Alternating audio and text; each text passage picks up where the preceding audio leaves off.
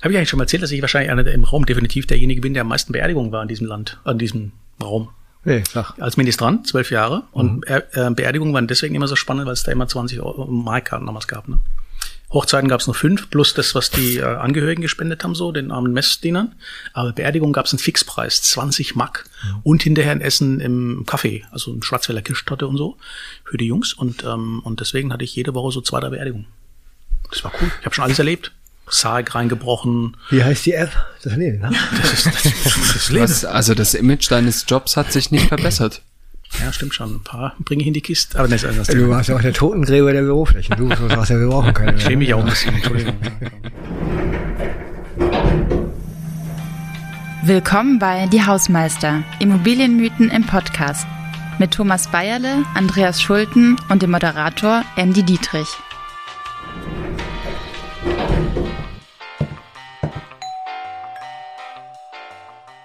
Lieber Hausmeister, schön, dass ihr da seid. Ach, hier vibriert noch ein Handy. Ja, gut, Handy weggepackt. Ihr habt eine steile These mitgebracht. Corona ist der Sargnagel der Innenstädte. Oder anders formuliert, die Bluttransfusion der Innenstädte, wie man das heute auch diskutieren kann.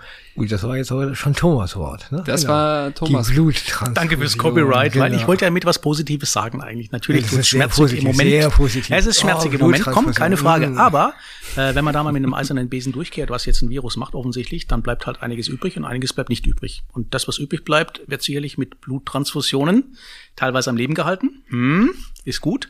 Aber das, was wirklich übrig bleibt, ist am Schluss dann der Kern der neuen europäischen Innenstadt nach Corona. Also ich kann das mit dem Virus einfach nicht mehr hören. Ne? Was hast du gesagt? Eiserne Wesen? Mit einem eisernen Wesen. Quer durch ja. die Innenstädte. Mhm. also das, das, Virus ist sowas von egal für die deutsche Stadtentwicklung, das könnt ihr euch gar nicht vorstellen. Ne?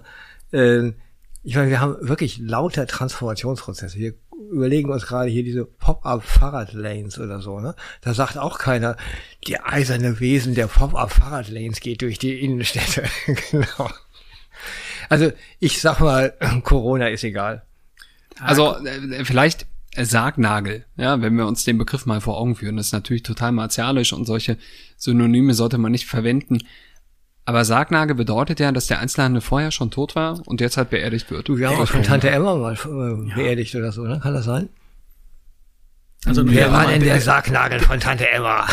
Das waren die Discounter, aber psch, nicht sagen. Nein, komm, der Einzelhandel war nie tot und wird nie tot sein. Das, was wir jetzt erleben, ist halt die Metamorphose, dass sich halt gewisse Sachen verabschieden und das muss nicht immer nur Fashion sein, sondern nochmal, ganz wichtig, ich habe zu Hause zwei, die streben die Weltherrschaft aus dem Kinderzimmer mit dem Smartphone an. Und ich meine, das ist gar nicht flapsig die machen 90, 69 Prozent ihrer Aktivitäten, machen die online. Jetzt dachte ich ja erst wird fachlich und dann kam es aber dann nee, doch nee, nee, jetzt wird wieder subjektiv vor dem Hintergrund und dann habe ich meine Studentin Biberach, das sind ein paar mehr und ich habe viel im Umfeld, also mit anderen Worten, ich glaube, die Generation, die jetzt langsam ähm, äh, an die Hebel der Macht kommen, die sind ansatzweise mit dem Smartphone sozialisiert worden, die haben diese Diskussion dahin gerichtet, ach Gott, die arme alte Innenstadt. Natürlich finde ich aus vieles nicht gut, offen gesprochen, aber das ist genau dieser Wandel im Handel, den wir seit Jahrhunderten schon kennen. Aber hast ja. du denn das Gefühl, dass deine Töchter nicht mehr in die Innenstadt wollen? Also wenn jetzt gerade keine Kontaktbeschränkungen sind, die wollen doch flanieren. Sie werden, nicht? das ist immer genau mein Punkt und deswegen, ich übersetze immer so ein bisschen künstlich mit dem Thema Entertainment, flanieren, flanieren also, so sorry, war die alte, alte das, Sprache. Sorry, sorry, sorry.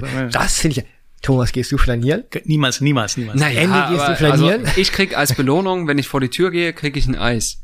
Und solange diese Eventisierung zugegeben äh, noch da ist. Aber von dem Eis hat die Innenstadt aber auch nicht gelebt. Ne? Ja, richtig. Also ja, machen wir es einfacher, sie treffen sich dann eher im Rudel, gezielt, zu einem Zeitpunkt und machen irgendwas, was vorher nicht definiert war.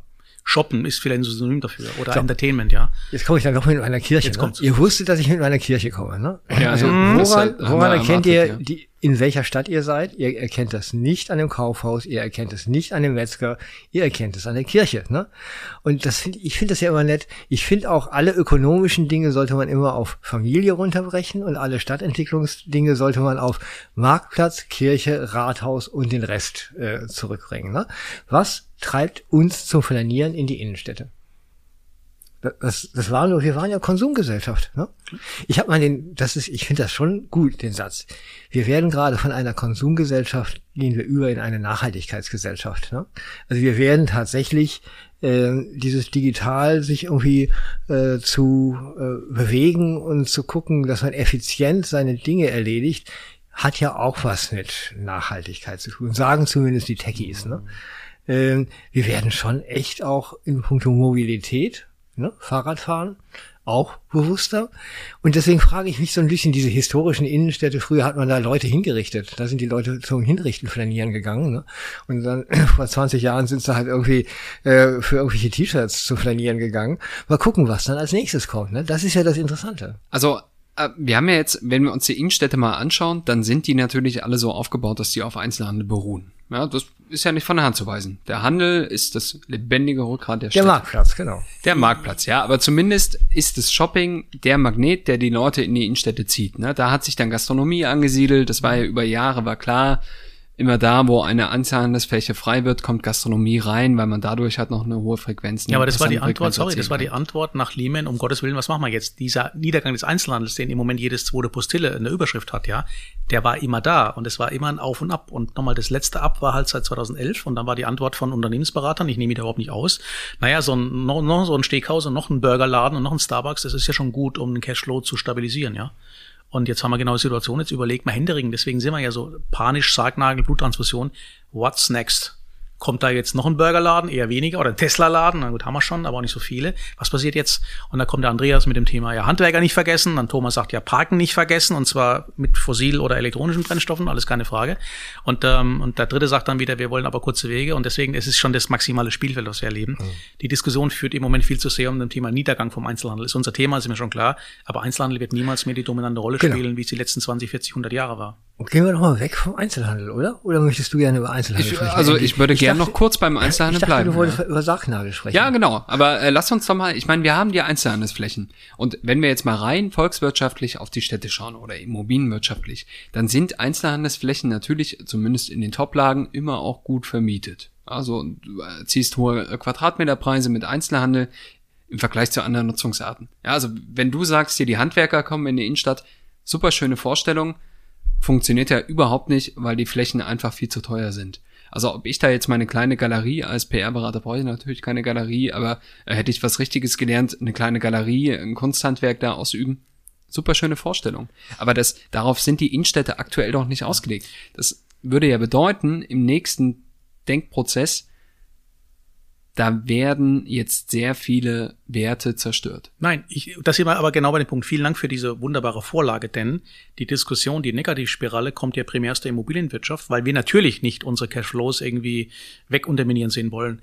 Ähm, Stadtplaner, Architekten sind schlaue Menschen, ne? die sagen, ich, ich sehe eine Opportunität, ich sehe eine Chance, wie kann man was Neues entwickeln? Die haben nicht diesen Blick in Rückspiegeln, die haben zehn Jahre jetzt 400 Euro bezahlt, jetzt müssen sie es wieder machen. Das ist durch.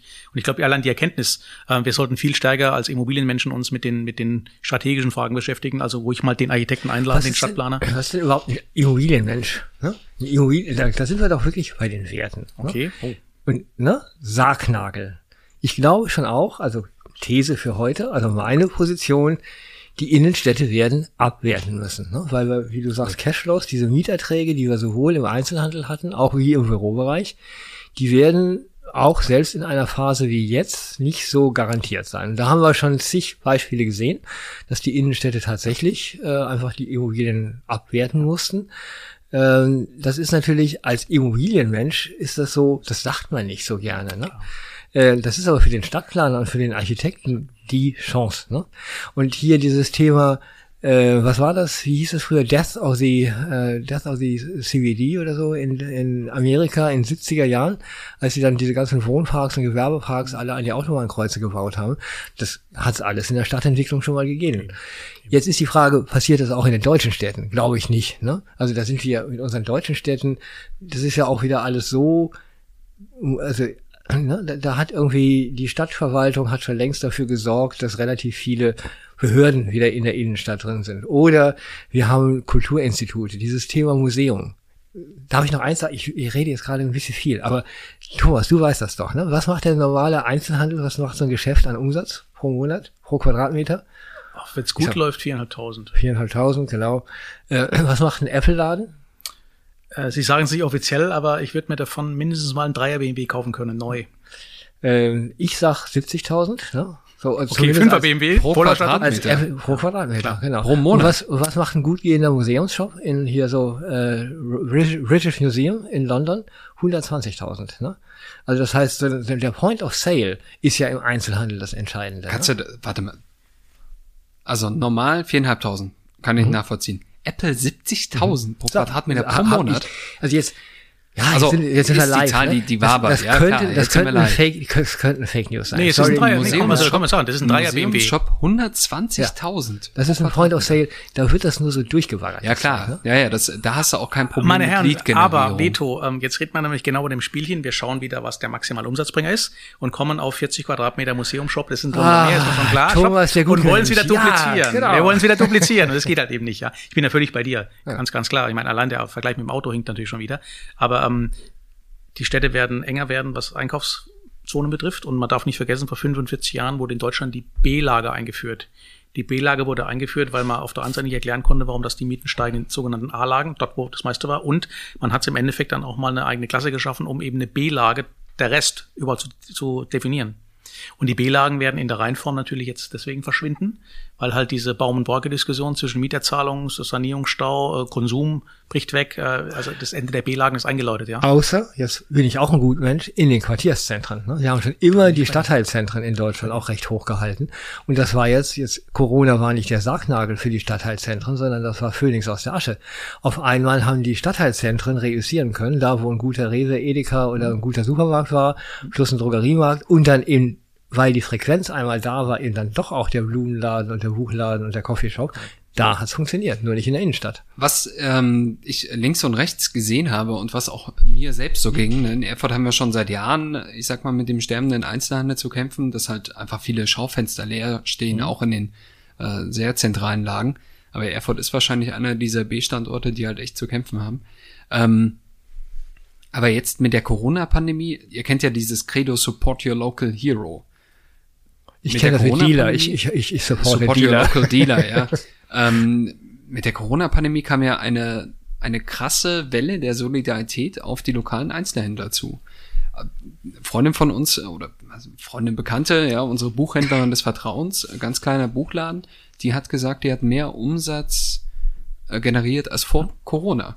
Habe ich auch schon, also gut, es, ne, es gibt unheimlich viele, wo es richtig gut ging. Sprachschulen waren auch was, die eher in den Quartieren waren, weil da die Leute wohnen. Ne? Die haben auch eher über jetzt auch online und äh, ihre Angebote haben einfach einen traumhaften Umsatz. Ne? Ja, aber das Gras war natürlich äh, Dubel grüner als bei der lokalen Einzelhändlerin vorher. Und jetzt gibt's halt das Gras, ich komme nicht ran ans Gras auf der anderen Uferseite und dementsprechend bin ich jetzt halt beim lokalen Einzelhandel. Ich hoffe ja wirklich inständig, dass da was bleibt. Aber sobald die Dinger wieder leuchten und ja. die Tempel wieder öffnen. Jetzt mal wieder Zahlen. Ne? Also wir wissen doch auch, äh, im Moment ist die Verteilung Onlinehandel, Umsatz und stationärer Handelsumsatz, okay, ich glaube 85 zu 15 oder so, kann das sein? Oder vielleicht sogar 90 zu 10 noch. Aber 80 Prozent unseres Einzelhandels werden nach wie vor aus stationären Läden in, auch in Zukunft kommen. Ne? Also das sieht man übrigens in Amerika, da ist es ja gesättigt, ne? also angeblich zehn Prozent mehr geht nicht im Onlinehandel.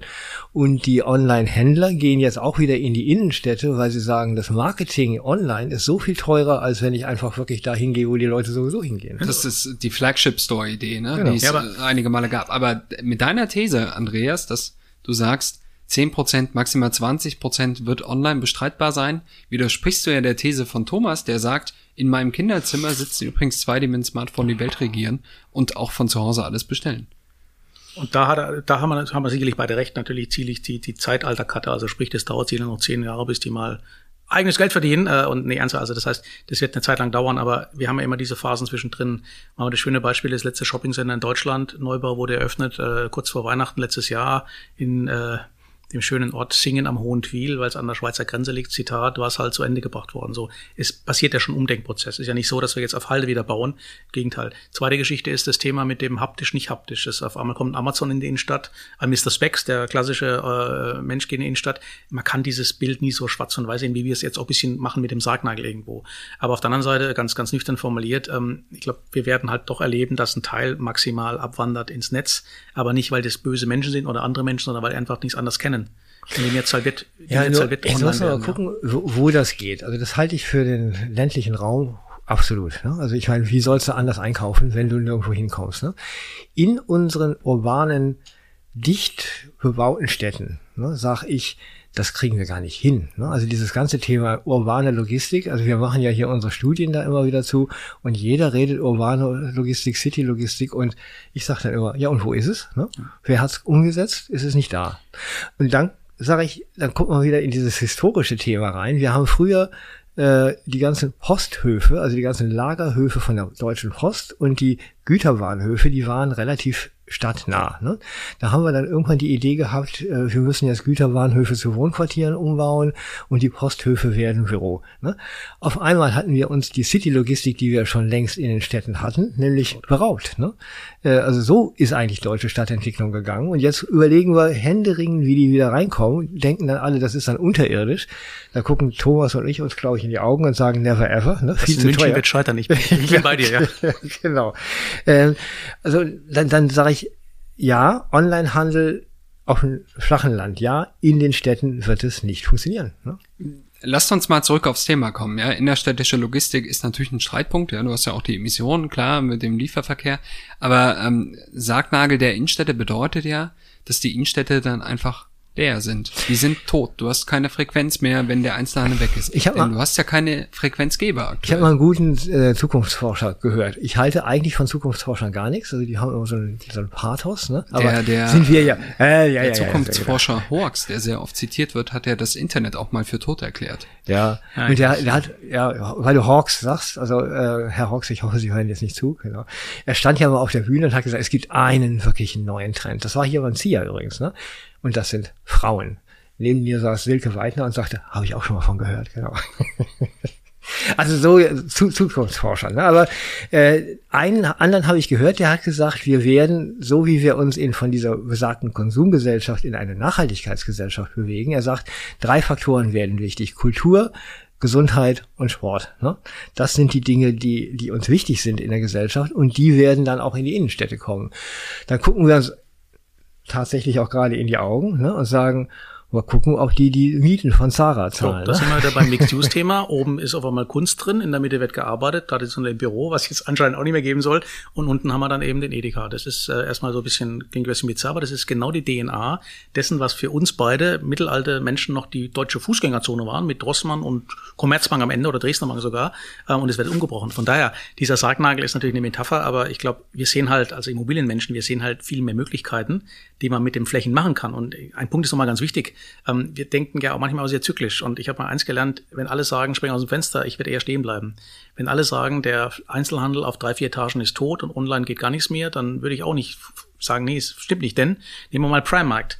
Die netten Menschen äh, nehmen zwei Etagen ab, die jungen Menschen stürmen rein und kriegen 50 Kilo Klamotten für 50 Euro ähm, und die haben keinen Online-Shop. Also es gibt, es gibt immer eine Gegenbewegung dazu und das ist das Austarieren im Einzelhandel zwischen Sargnagel, Bluttransfusion und zwischendrin ist der Konsument, der sagt, ich nehme eigentlich das, was ich möchte und am bequemsten ist. Und das ist für mich offen gesprochen das Netz. Ich habe viel mehr Auswahl als bei meinem Buchhändler meines Vertrauens, dem ich manchmal ein soziales, gutes Werk mache.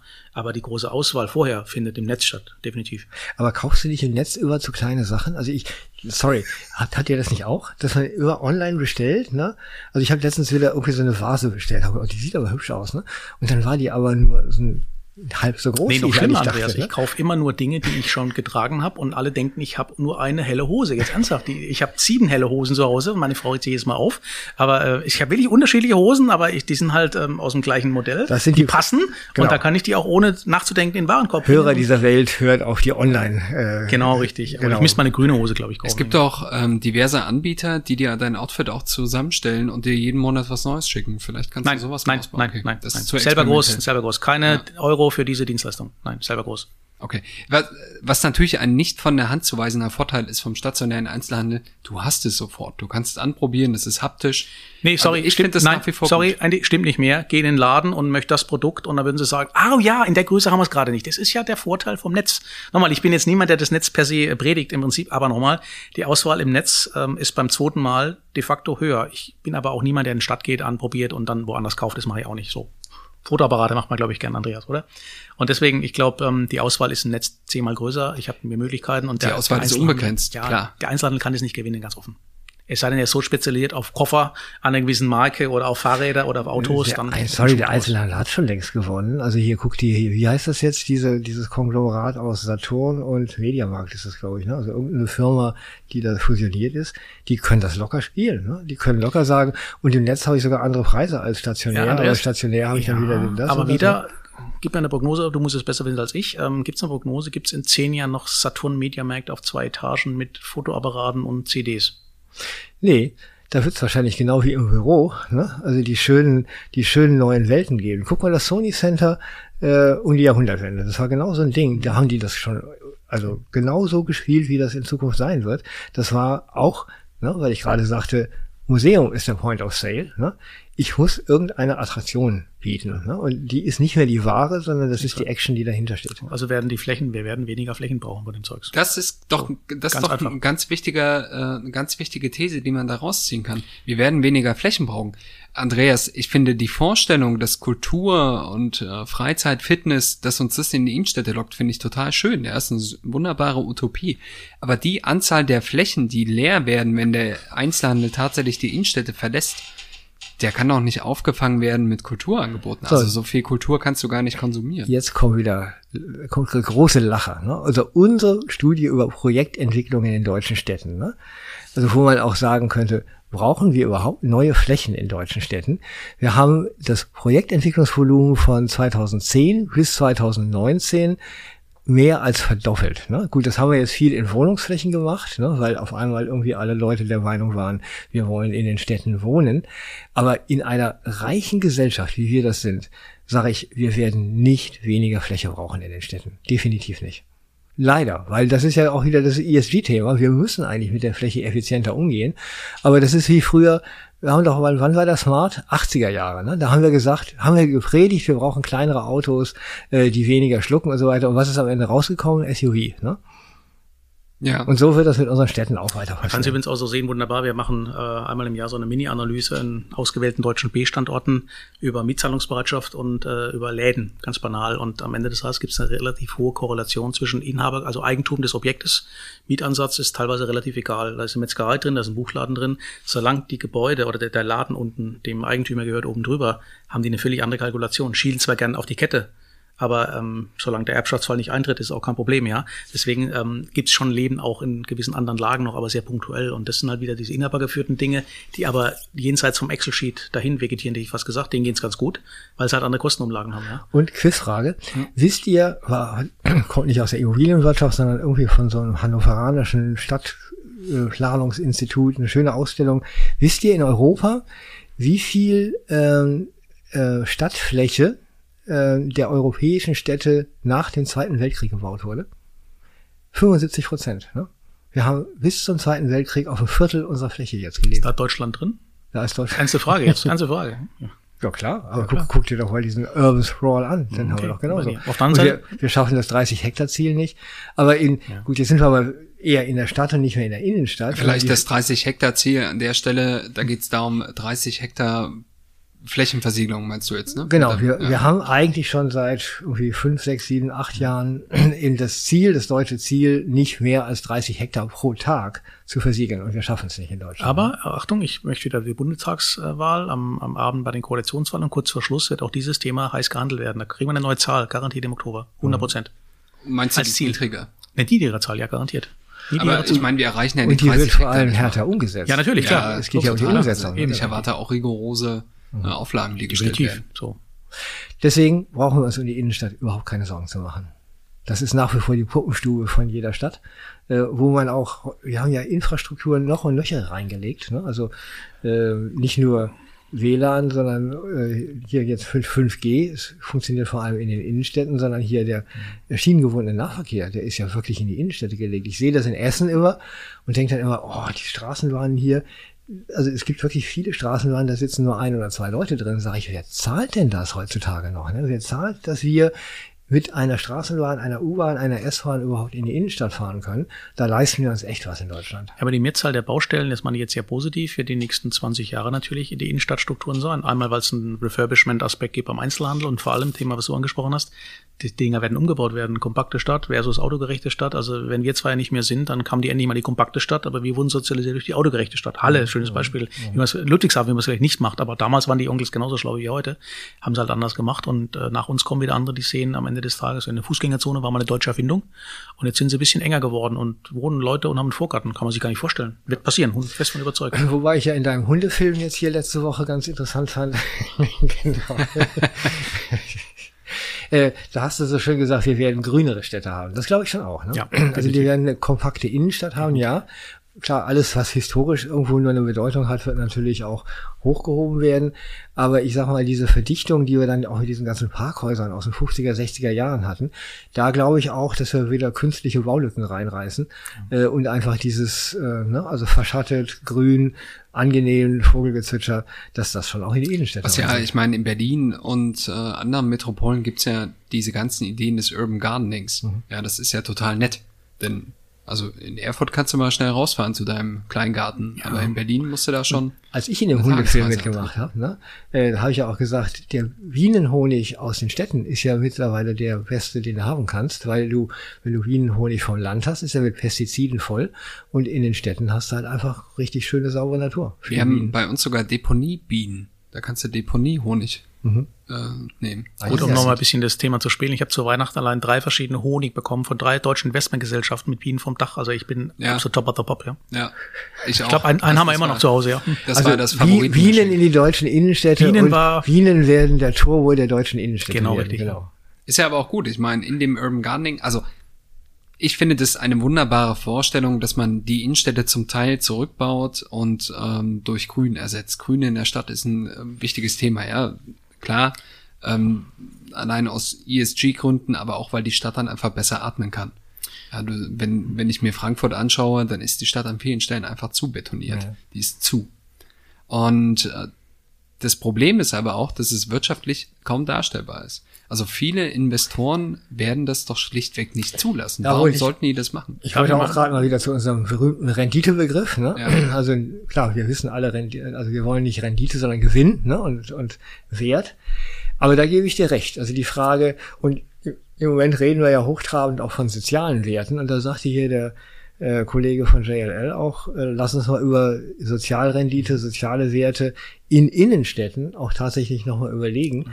Äh, das kriegst du als Einzelinvestor tatsächlich nicht dargestellt. Ne? Also das kriegt man am Ende nur noch, wir reden ja über Bodenfonds und äh, Erbbaurechte in Innenstadtbereichen und so. Also da kommt mit Sicherheit in den nächsten Jahren auch, was das immobilienökonomische den Umgang damit angeht, da kommt noch was auf uns zu, glaube ich. Schönes auch. Beispiel aus Oslo und auch Helsinki. Es wird diskutiert seit drei, vier Jahren schon, wenn eine Fläche im Einzelhandelsbereich länger als ein Jahr leer steht, gibt es einen Anruf der Stadt, ich sag mal bloß ein bisschen provokant, Anruf der Stadt, äh, ob wir helfen können.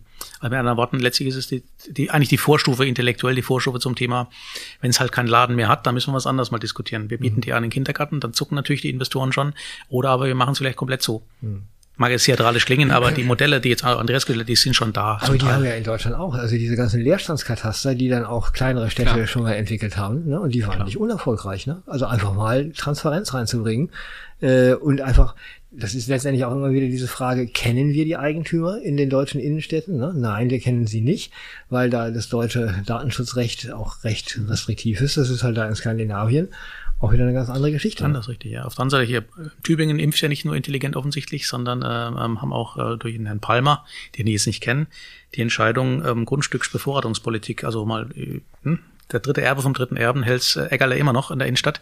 Ähm, dessen Modelle, da werden wir, heute echauffiert man sich drüber, in zehn Jahren ist es Standard, aber 100 Prozent. Naja, ich finde auch die, die Möglichkeiten des kommunalen Vorkaufsrechts oder des kommunalen Zugriffs auf eben spekulativen Leerstand und Co. in Berlin, die diskutiert werden, das ist schon, mhm. also mitunter natürlich äh, folgt das einer sehr klaren Agenda. Mit auf der anderen Seite ist spekulativer Leerstand natürlich für Städte auch ein Problem. Also wahrscheinlich nicht in der Größenordnung, in der das dargestellt ja, wird. Es ist aber auch immer eine Chance. Ne? Ja, also ich ja, überlege gerade, die Frage war doch, ist der, war Corona der Sargnagel der Innenstädte? Ne? Jetzt genau. mal angenommen, wir nehmen den Sargnagel, ziehen ihn aus dem Sarg wieder raus und da kommt jetzt eine untote Innenstadt, ne? weil wir irgendwie äh, was regeln, was wir nicht haben wollen. Ne? Was könnte denn wie könnte denn die Innenstadt der nächsten 20, 30 Jahre aussehen, die wir nicht haben wollen? Ne? Also durch diesen Corona-Effekt. Ne? Und da kommen wir mit Sicherheit irgendwie in dieses. Äh, ich habe letztens mal einen Planer gehört, der hat gesagt, er hat Sorge, dass wir jetzt wieder sagen Economy first. Ne? Also dass wir so eine Sorge haben äh, nach Corona, dass uns überhaupt unsere wirtschaftliche äh, Basis äh, gezogen wird, dass wir wirklich auch und jetzt sprachen wir gerade von Grünen in Städten, von Bienen, von Urban Gardening. Es kann ja tatsächlich sein, dass wir gar nicht mehr handlungsfähig sind und dass wirklich die Innenstadt verkauft wird. Ne? Also dass wirklich einfach die ökonomischen Zampanos sagen, Innenstadt kriegen wir schon wieder hin. Sowas wie hier Zentro Oberhausen oder so, ne? wo man auch die neue Mitte Oberhausen, ne? kennt auch der ein oder andere. Ja, Retortenstädte in den Innenstädten, in Innenstadtlagen. Jetzt Thomas. Jetzt blickst zurück, jetzt gehen wir mal nach vorne. Also jetzt vorne seit zwei Jahren gibt's äh, Hudson Yards in New York, äh, am Hudson gelegen nebenbei. Top 5 der Welt, äh, Kapitalelite, Blackstone, BlackRock und wie sie alle heißen, haben sie ein Stadtviertel quasi neu entwickelt, wie man sich zum Zeitpunkt 2010 vorgestellt hat.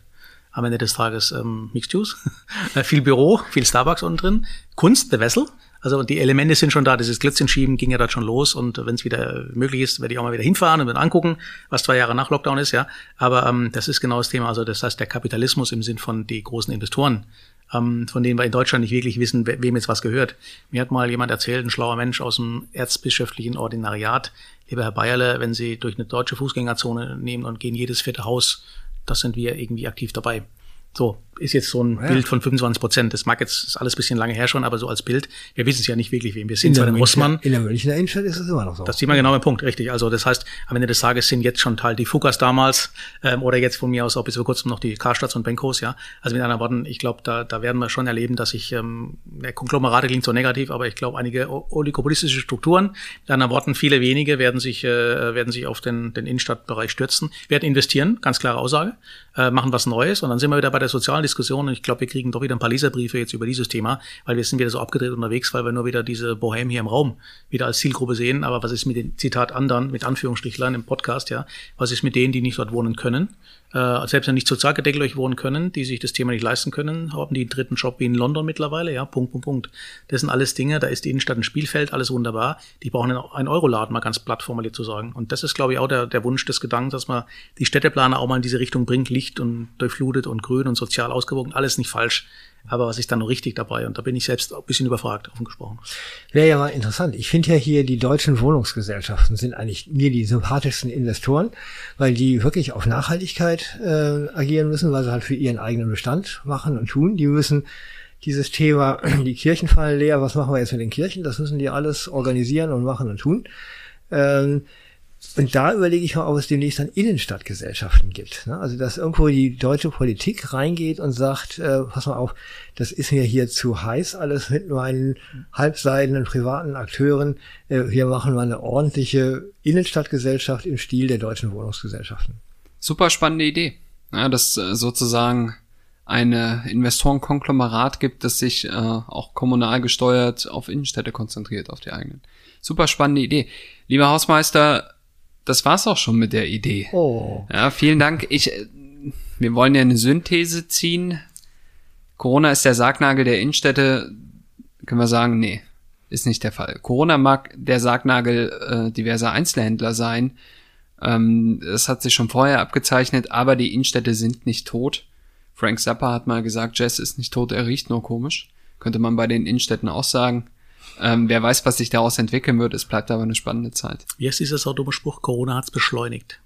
Ja, Corona ist der Katalysator, Geruch beziehungsweise beschleunigt. die Bluttransfusion. Das sehe ich zu. Achso, und das mit den Kirchen. Wir brauchen mehr Kirchen in den Innenstädten, wenn ich Andreas glaube. Noch, no, wir wollen aber auch die Friedhöfe konservieren, denn nochmal, Nachfrage steigt, ganz klar Babyboomer irgendwann fällig, aber Fläche Reduktion oder mehr Urnen, das ist ja ein Thema, da kann man drüber sinnieren und lachen von mir aus, aber ein Riesending für Grünluftzonen. So, jetzt ist aber Schluss hier. Hör mal auf, danke. Diese Folge ist ein Produkt von Strategiekollegen und wurde in Zusammenarbeit mit NextGen Media produziert.